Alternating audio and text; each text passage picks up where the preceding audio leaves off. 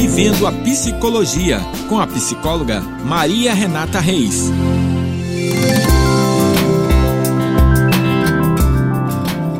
Olá, pessoal! Eu sou a psicóloga Maria Renata Reis e essa semana falarei sobre somatização e a relação entre o nosso corpo e o cérebro.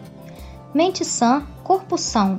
Quem nunca ouviu alguma vez na vida essa frase, não é mesmo? Mesmo que não seja uma verdade universal, certamente existe muita sabedoria dentro dessa pequena frase. Psicossomática é um termo abrangente que aborda as complexas relações entre as ocorrências psíquicas e eventos físicos, tanto na geração de saúde como na geração de doença. A grande maioria das doenças é fruto de uma composição de possíveis eventos como a exposição, a genética, o contexto histórico de saúde. Então, nesse mosaico entra o aspecto emocional, gerando, agravando, simulando ou atenuando a expressão física. A verdade é que existe uma via de mão dupla. Aspectos físicos modificam a psique e aspectos psíquicos modificam a expressão física. O cérebro possui diversas formas de intervir na saúde física e na expressão de sintomas. Entre eles, nós temos alguns exemplos. No sistema cardiovascular, por exemplo, o cérebro controla a frequência cardíaca, o ritmo, a contração cardíaca e a pressão arterial. No sistema endócrino, no caso, os nossos hormônios, o cérebro gerencia a secreção de diversos hormônios. Dentro dele fica a glândula hipófise, chamada de maestra, que controla o funcionamento de outras glândulas, tais como a tireoide, ovários e adrenal. O sistema nervoso pode alterar a secreção em diversas ocasiões, apresentando mais uma via de impacto físico baseado em sua condição psíquica. No sistema gastrointestinal, o cérebro comanda o funcionamento do estômago e intestino. É muito comum sintomas gástricos e intestinais em descompensação psíquica. O sistema imunológico, o sistema nervoso central também impacta positivamente ou negativamente no sistema imunológico em fase de maior estresse, por exemplo, a imunidade pode cair e facilitar as infecções virais, como resfriados, diarreias e reativação de herpes, por exemplo. Já no comportamento, é a principal conexão de intervenção da mente na saúde física. O cérebro é o grande tomador de decisões, o órgão responsável pelas nossas escolhas. Uma mente adoecida gera comportamentos disfuncionais gerencia mal o tempo, faz escolhas alimentares e de hábitos menos saudáveis. Por isso que a saúde global exige uma psique saudável.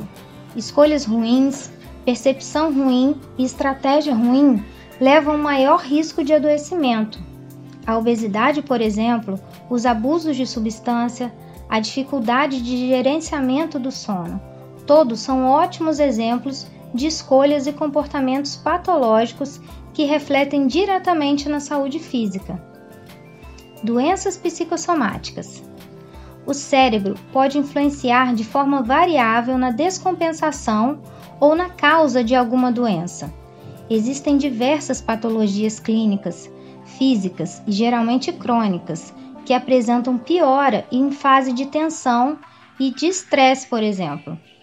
Entre elas, nós temos a enxaqueca, asma, insônia, doença de pele, diabetes, fibromialgia, doenças autoimunes, gastrite, arritmia, intestino irritável, distúrbio de colesterol, hipertensão. Essa é uma lista interminável. E nesses casos, existe uma doença física conhecida que é agravada, amplificada em sua extensão por aspectos psíquicos.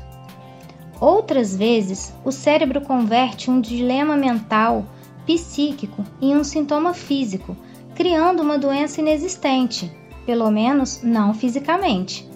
Chamamos de transtornos somatomorfes, sendo a forma principal o evento convertido. Esse nome vem da ideia de converter um transtorno psicológico em um sintoma físico. Ele funciona como um sinal de alerta como uma proteção psíquica. Às vezes, O paciente passa por diversos médicos até que seja determinada uma patologia estritamente psíquica, explicando os sintomas apresentados. As pessoas mais suscetíveis a problemas na linha psicossomática são mulheres jovens e com perfil psíquico com maior dificuldade em verbalizar e lidar com os dilemas psicológicos e eventos da vida. A presença de histórico familiar, quadros de depressão e outros transtornos mentais também aumentam esse risco. O diagnóstico de transtornos psicossomáticos não são fáceis. O médico deve se valer do contexto clínico e de muita experiência também. É fundamental uma avaliação completa para identificar o componente psíquico e o componente somático, para criar uma estratégia completa de tratamento, porque cada caso é um caso o tratamento deve ser absolutamente personalizado e visar o alívio do sofrimento, investigação abrangente e equipe multidisciplinar.